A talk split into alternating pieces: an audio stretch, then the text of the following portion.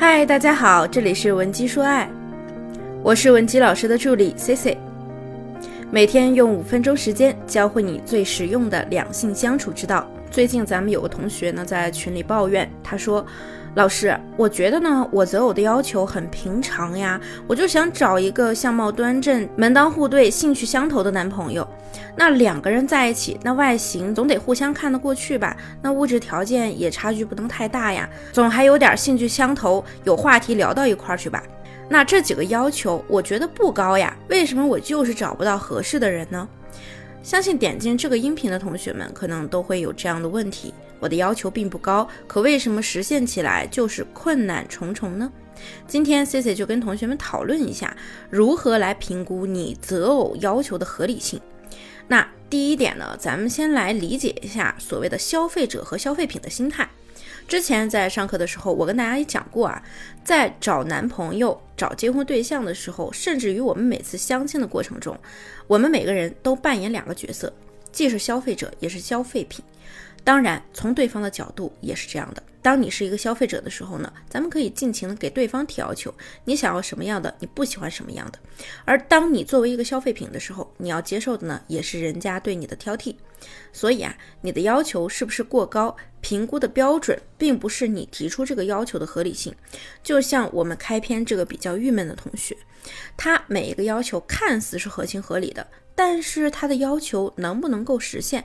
看的是满足他要求的这些男人们，他们对于理想女性的目标设定，那位女同学有没有满足？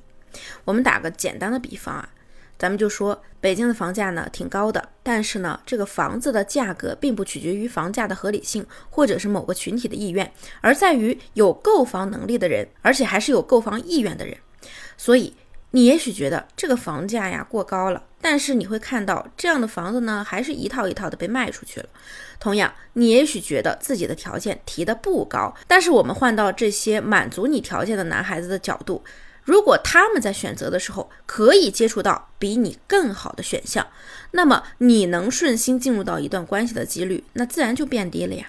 在一个双向市场里呢，你的要求能不能得到满足，还要多从对方的位置思考。我听过一个流传很广的段子啊，就是说，普通的男青年可能期望的是找一个普通女青年，可普通女青年呢，他们又在考虑比较上进的那些男人，而上进的男人啊，又在垂涎那些小白富美。大家呢都在不远处观望着，觉得呢对方是和自己匹配合适的人，可是忽视了对方也许有更广阔的选择这一点。那么第二呢，咱们就来说一说如何去验证。那讲了这么多，可能。咱们同学还是比较疑惑，那么老师啊，到底是不是我的要求过高了呢？在这个问题上，我觉得呢，你只需要通过下面的两点去验证。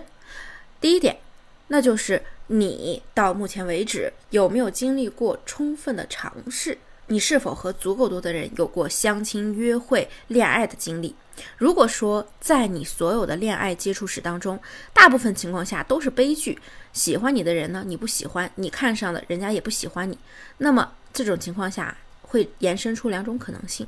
第一种可能呢，就是你眼光确实有些高了，虽然你觉得这个要求是符合实际的，但是也许并不能满足这个市场上对应的男生对你的要求。那么第二呢，就是可能是你个人的吸引和恋爱技巧还需要不断的去修炼，以至于你不能顺利的完成最开始的吸引，把本来优秀的自己展示出来。那么有条件的姑娘呢，可以参考一下我们公众号的那些系统课程进行一个学习。恋爱是一门技能，不是一蹴而就的，它也是需要学习修炼的。那么第二呢，就是如果说你认为你自己还没有充分的尝试。既没有过一些丰富的恋爱经历，也没有过频繁的约会相亲，那就是你在个人问题上的努力不足了。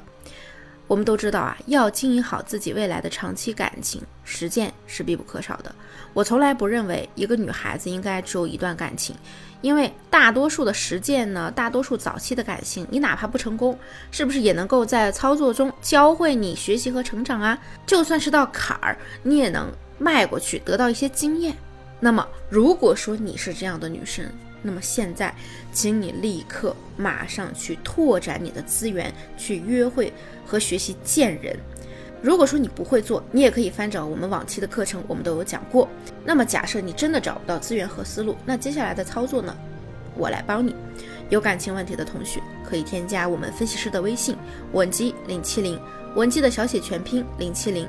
发送你的具体问题，即可获得一到两小时一对一免费的情感分析服务。下期呢，Cici 会继续为你带来更全面的情感干货分享。文姬说爱，迷茫情场，你的得力军师。